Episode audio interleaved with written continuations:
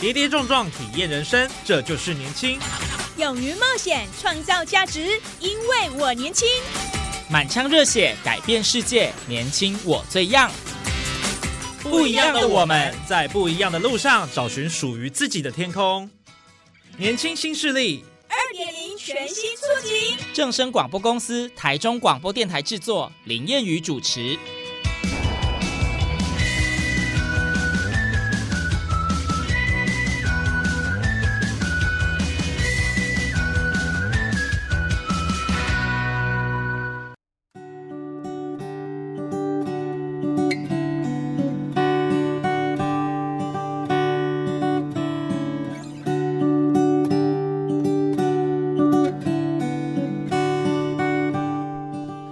听众朋友，大家午安，大家好，欢迎准时在礼拜二的中午十二点收听《年轻新势力》节目，我是燕语。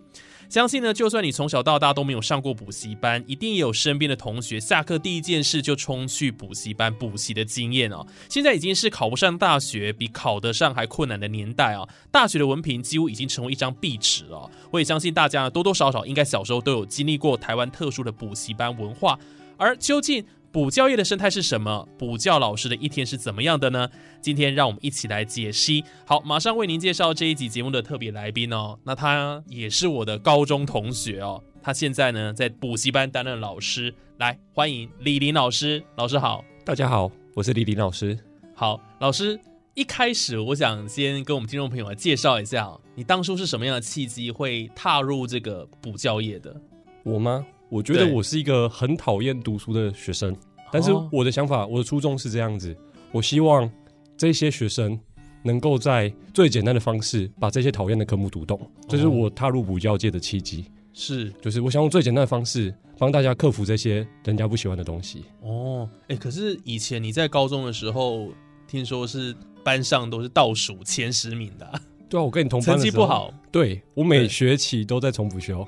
然后我都是倒数前十名，没错，你讲的对，哇，所以那个时候其实是成绩很不好，但是现在你教的科目听说跟当时的科目很接近的，就是一模一样，一模一样啊，对，就是你现在主要教的授课科目是什么？我现在授课科目是数位逻辑，嗯，然后 C 语言、城市设计、C 加加城市设计，嗯，微处理机、数位科技、数位科技实习。哇塞，你教好多，哦，都是我们以前的科目。对，你以前也读过，我以前也读过。我觉得我们两个都不务正业。没错，对，没错，因为我也是跟李林老师一样，是呃中工资讯科啊毕业的啦。对，然后我们在同班的过程当中，当然呃我也很了解他了。然后虽然那时候他成绩不是很好，可是他现在呢成为一个补教老师，这当中一定有很多辛苦的地方，是一定，而且又是同一个科目哦。对。那时候怎么没有想说换别的科目来教？其实里面就是有一科我最喜欢的科目，但是这个职场不可能你单教一科你就可以活下去。我们为了要生活，所以你必须去克服自己的难关。那刚好资电类它都是主流科目，对你如果把它学会了，那你的学生就会一直进来，你不会有没有工作的问题。嗯，对，所以我就去克服我自己的心魔，然后每天都花不少时间在备课，然后慢慢的回到这个领域。每天花多少时间呢？要不要讲一下这个数字？刚开始回来这个行业的时候，一天其实就跟上班一样，就一天八小时，八小时的时间我都在备课。然后我就是可能，因为你也知道，我一开始是很混的学生嘛，所以我的个性那一开始不可能一次就定位，我不可能一次就读八个小时，这是不可能的。嗯，我们都是正常人，没错。所以我们一开始就是工作半小时就开始读半小时，然后休息半小时，然后就半小时半小时，慢慢的往上拉长。然后渐渐就是工作半小休半小在工作半小休二十分钟半小休十分钟，然后逐渐拉长你读书的时间。嗯，对，就是这样子，大概过了一两个月吧，慢慢就熟悉。其实比较长的是做中学，就是其实老板不会等你，你可能就这个月给你备课，你下个月又要开始上课了。哦，所以其实有一两年的时间，我就是在我下个礼拜就要上课，可是我前前一周才开始准备。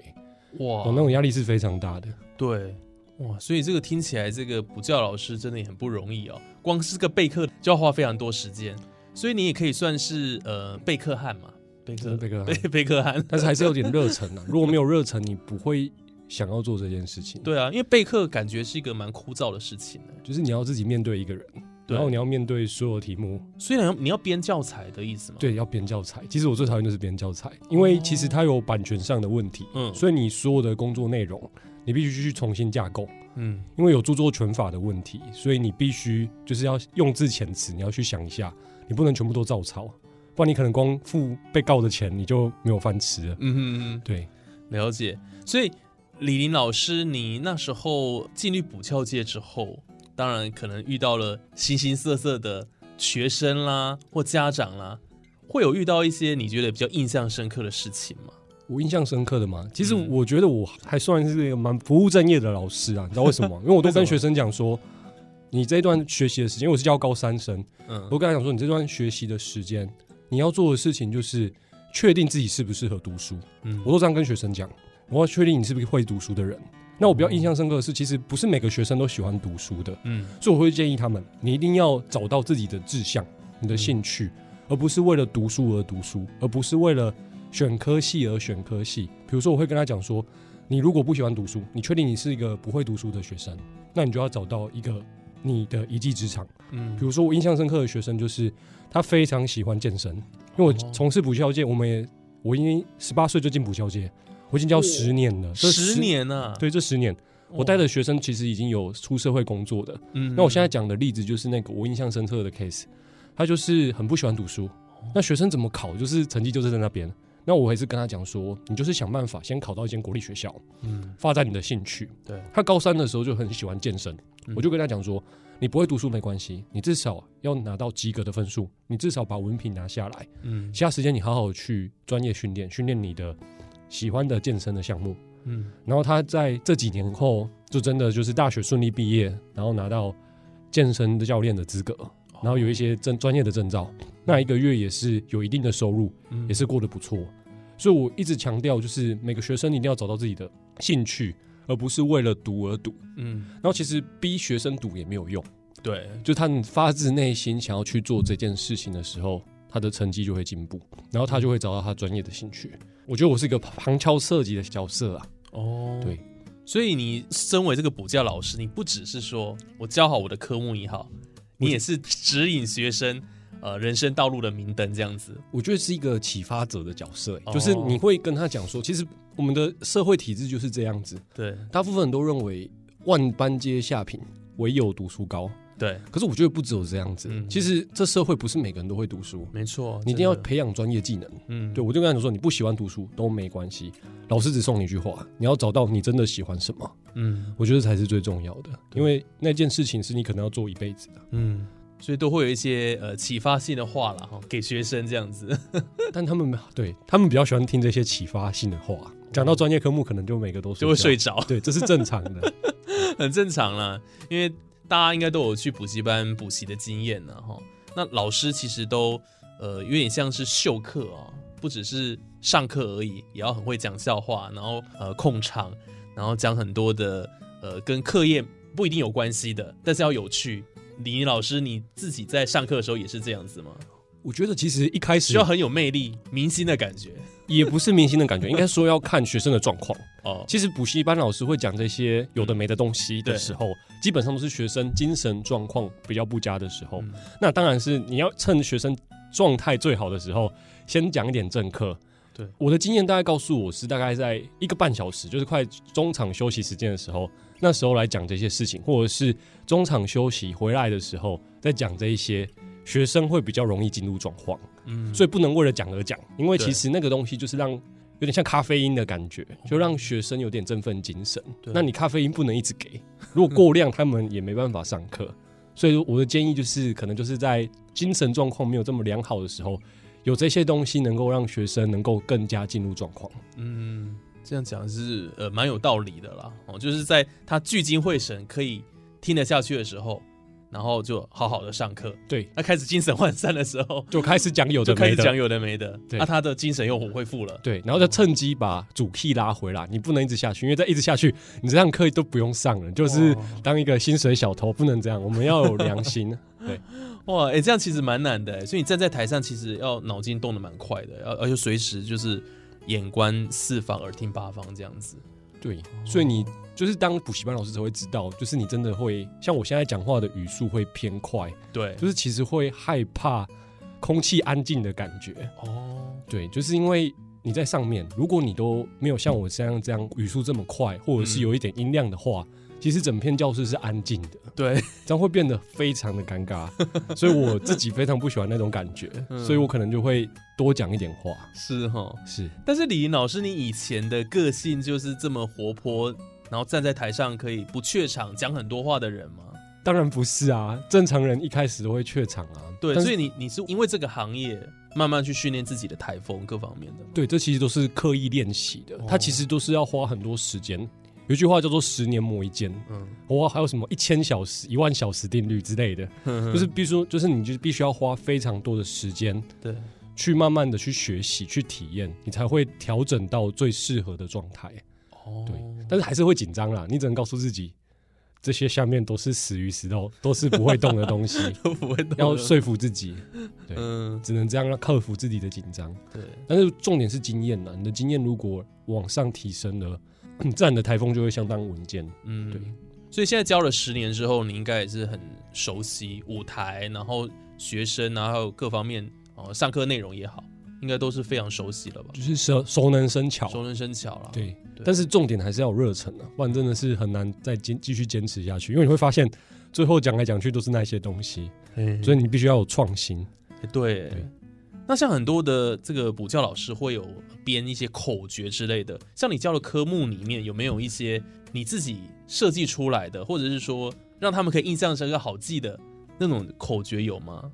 口诀吗？你现在突然讲，我一时之间脑袋也是空白的。我等一下边想，在等下讲的时候边想，我等下想掉我再回复你。哦，没关系，有就有，没有也没关系，因为你教的科目是理科啦，比较不是记的，是对，所以记的科目通通常比较会有。对我刚讲那些话，我突然想到，这个也是一招，就是当你遇到你不会的问题的时候，我会跟学生讲说，这一题可能比较特殊，让老师再回去想一下，老师下次上课的时候再告诉你这个怎么解答。我刚刚有点那个惯性，我突然想不到的时候，我就会这样子回答，这也是一个技巧，这样学生就不会质疑你的专业度。我说这题比较难，或这题比较特殊，老师再把详解再写详细一点，嗯，我下次上课的时候跟你们分享。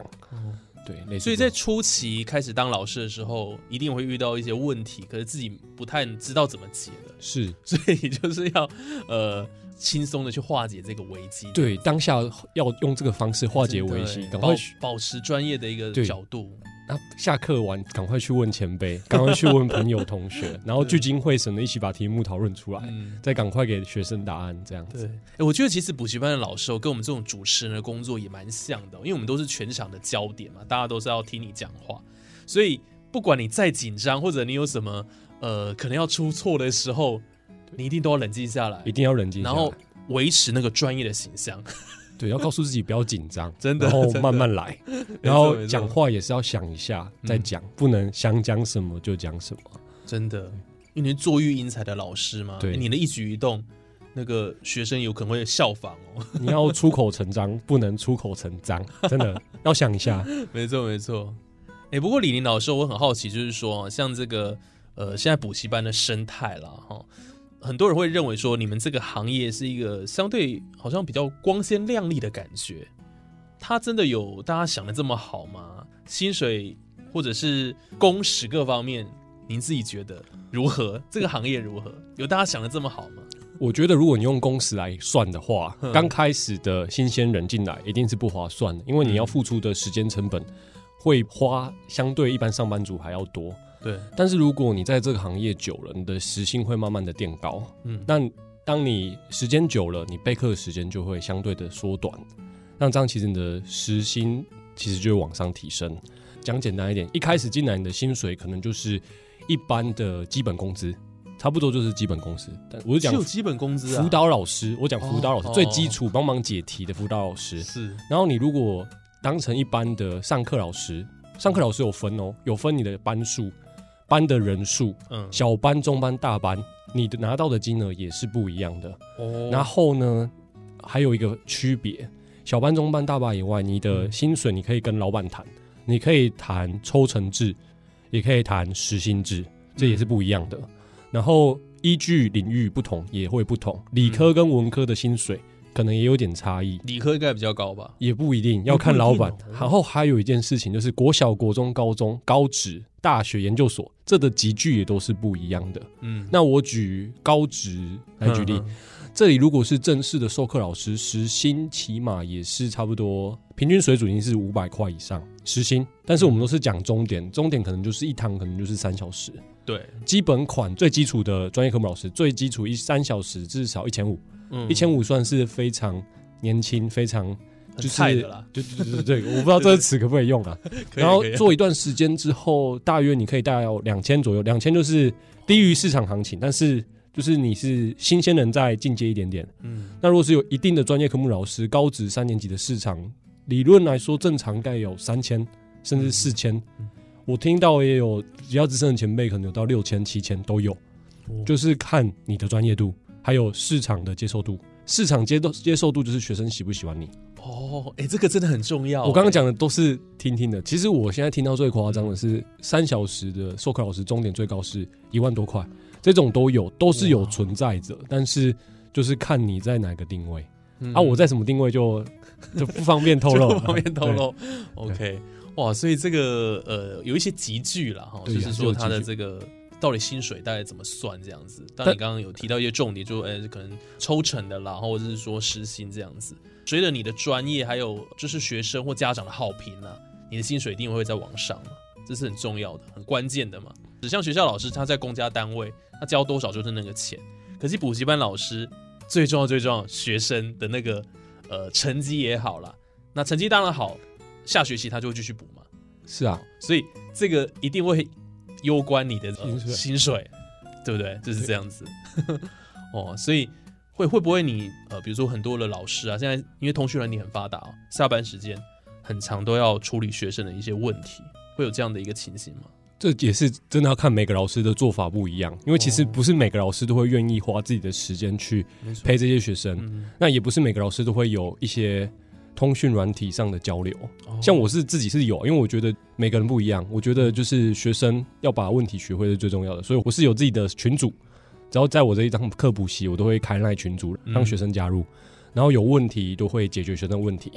但是我要讲个但是，但是是一个但书，嗯在学生普遍来说不会有太大的问题，可能都要等考试的时候才会一次问你。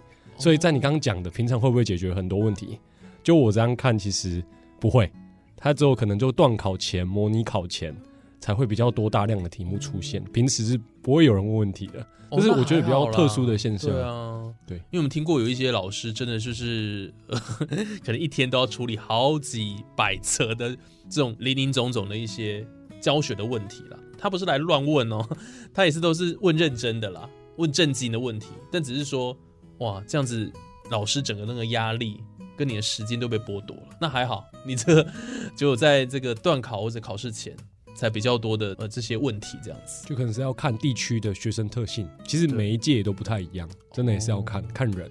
那像李林老师，你是呃教这个技职的体系的一个补习班嘛？是然后这个相关的一些科目，那你有没有需要负担所谓的招生压力这件事情？招生压力还是不用？你只要就是顾好你的专业就好了。还是要啊，就是你必须对，你要把一些 slogan，就是比如说你要把学生招进来，你就是他老板会给你一点任务，比如说你这个班你要压榨，因为现在都是小班制教学对，你可能一个班他原本是十个学生，他会希望你招到十五个甚至二十个，嗯因为他这样子可以减轻他的压力，对他的财务压力会降低没。错那你还是得招生嘛，就是你要诚心诚意的请学生去邀请。可是我觉得我讲这些话也是对的，我嗯讲给大家听听看。好，我会跟大家讲，因为我觉得学习学到现在，我觉得最重要的就是你有能力去教别人，你有能力去分享给别人，这是一个进步最快的方式。嗯，我讲的是实话，然后我也是这样讲给学生听，对，然后就这样会请他带他的同学来听听看。嗯，对，然后我比较会付出的是，我会跟他讲说，你只要有办法带一个学生，他也补了。那除了你可以教他，他也可以教你，互相学习成长以外，我一个人都会送一杯星巴克的饮料任选，那是吸引学生的方式。对，对，这样会有比较提高一点留班的意愿呢、嗯，对我可能都会定时，因为现在都是少子化，其实每个班学生都不会太多，对啊，我可能就会有时候会请个饮料，就是让大家一起开心一下，比如特定节日，也不是每堂都请，这样我会破产。真的？就比如说 特定节日，比如说最近的跨年、圣诞节，我们就弄成一个节日，嗯。一点小活动，可能当然要写个考卷，然后用一些机智问答的方式，让大家喝饮料，然后又可以学到东西。嗯。就是你要点巧思去做这件事情，增加留班的意愿跟带同学来的意愿。哦，所以其实这个您老师的身份也是要负担一点稍微的招生压力啦，一点点，一点点，一点点点。对，但是我不用去街头啊。可是其实街头就是最基础的，刚进来这一行，你其实也是都要去街头啊。其实老板也都要去街头，嗯，对，就是其实补习班老师就是分几种嘛，还有一种所谓的这个呃叫代班导师了哈。是。那他大概基本上就是处理比较行政的行政的业务，业务上，但是还是要看补习班的大小，嗯。跟你是国小、国中、高中还是大学都不一样的。嗯。对，每个体积体制的游戏规则 跟那些招生的状况也都不太一样。那我刚刚讲的都是指高职的部分，嗯，对。对啊，而且在补习班，你们这个地位也会有点落差，对不对？像你们授课老师，家长就会对你们会比较毕恭毕敬，哦但基本上平常不会接触到家长，是还好。所以还好。对，但是要看的，因为我我们这个应该说刚讲的领域有差，啊但是我要特别强调，我这个也是有差。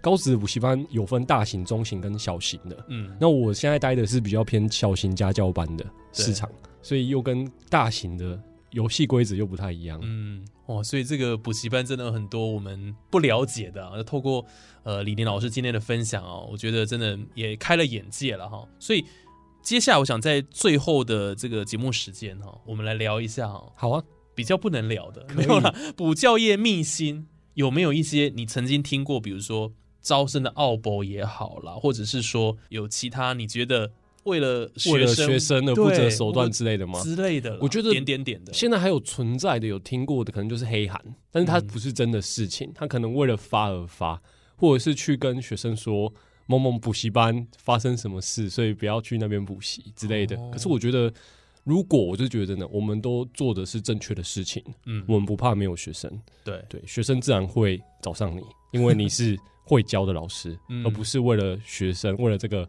学费去把学生弄进来的老师。对，对我是觉得这样的、啊，市场一直都在，嗯，只是重分配。那你要怎么样拿到这重分配的学生？嗯，对，这是看个人的特色、个人的教法，这都不一定。哦，所以黑函是一个了，黑函是一个攻击对方，是是是，这层出不穷啊。可是你就是听听看看就好啊。嗯嗯，啊，我这么小咖，应该也攻不击不到我。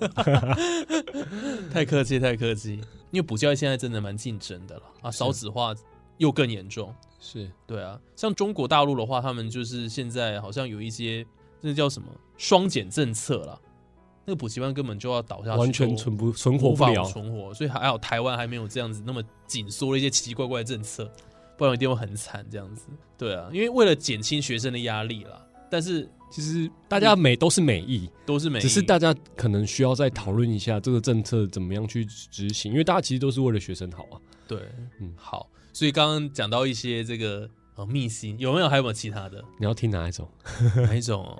我们没想到的？好，我讲，我讲，我讲，我讲，还有一个蛮重要的，其实我的师傅们，就是来带我的前辈或老板们，都跟我讲一句话，很重要。嗯。前阵子有一些不太理想的社会事件，反正就是重点就是补习班老师跟学生间恋爱的问题，我觉得哦。可以特别讲，嗯。因为其实这个行规就是这样，就是绝对不能跟学生有任何的男女关系，嗯这非常重要。对不然会被同业整个封杀，不管是在哪一个客群都是一样的。哦这其实是不是很正确的事情？对，因为其实学生的思想其实真的没有那么像大家想那么成熟。对啊，因为教的学生年纪通常都很轻啊、对的，我觉得这只是一种崇拜，对我来说，嗯它可能只是个崇拜。对对，其实这件事情在整个行业里面，他本来就不允许的，因为学生本来就比较单纯。嗯，对，所以在自己的教学期间是绝对不能有这件事的。所以这也不是什么公开的秘密啊，是反正就是整个整个都是这样业。界就是这样对子。，但如果你真的做这件事情了，那你就是可能要换别的道路去走。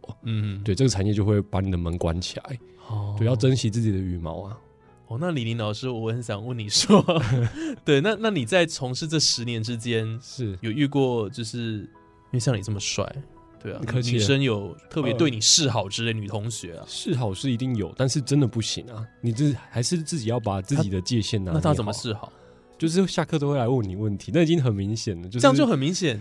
照三餐问，照照三餐不是哦问完还会关心你，这个真的很明显的，对哦啊，对啊，对啊，对啊，哇塞，这个不是，但是还是不行啊，真的，魅力，就算再好看都不行，就是学生绝对不能碰，大原则哦。不能跟自己的学生有任何的关系，对，要记住这个第一条守则，绝对不能与学生有任何关系，对严守这个分际要重纪律要守好，毕竟我们呃为人师表是老师的这个角色啦，哦，还是要带给这个社会大众正面的形象，那学生家长也才会信任你嘛，是。这很重要哦。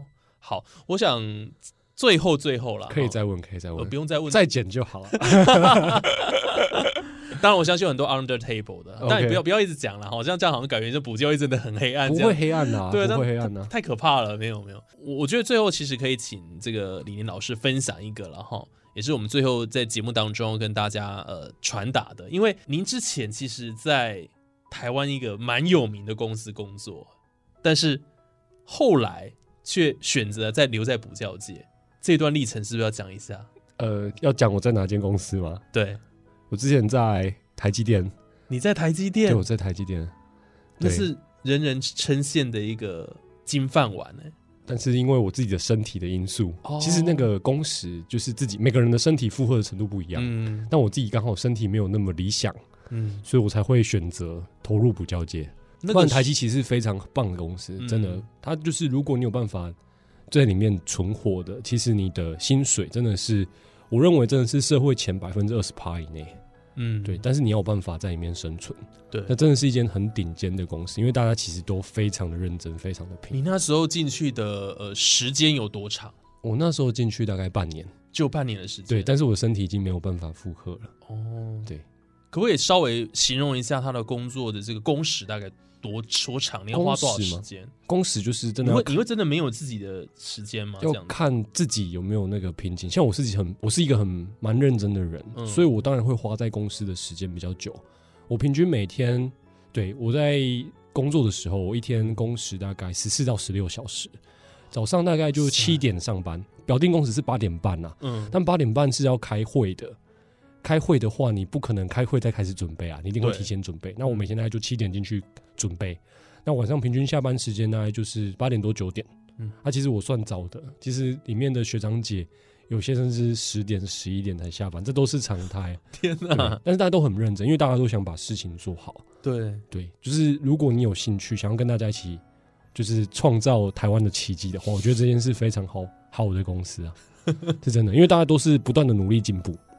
对哦哇，所以谢谢这个分享哦，就是呃，在台湾最 top 的公司，曾经待了半年，但是才才半年，才半年，才半年，但是后来还是毅然决然继续往补教业了哈。对，因为我的身体真的没办法负荷，不然我真的觉得它是一个很棒的环境。嗯，对，也是哦，就是名声好了，然后钱赚的也多，钱是真的蛮多的，真的 但是这个身体才是最重要，健康摆摆第一啦。是啊，我觉得这个这个没什么好讲的，也没有健康，其实再多的钱那都是没有用的。是对啊，哇，所以呃，这一这一路的过程还真的是呃蛮精彩的哦。蛮这十年蛮精彩的。真的，从一个以前在班上哈、倒数的，然后后来考到研大学研究所，考到大学研究所然后现在当补教老师，教的还是当时最不会的科目，是啊，然后曾经在这个过程当中进入到台湾大家人人向往的一个最好的公司，不小心还怕不小心误入，哎呀，也不能这样讲，哦不小心哇，那真的有点自大了啊，没有啦，开玩笑。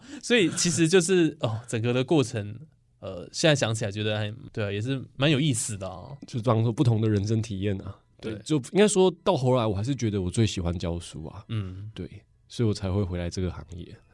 好，那我想今天的节目上就非常开心我，能够邀请到呃我们的这个补教老师啊，以前也是我高中同学哈，然后今天呃他特别跟我们分享哈，李林老师跟我们分享了很多，不管是他过去的这些历程也好，然后跟学生啊怎么互动，然后他教学的一些理念也好，我觉得都让我们收获蛮多的啊。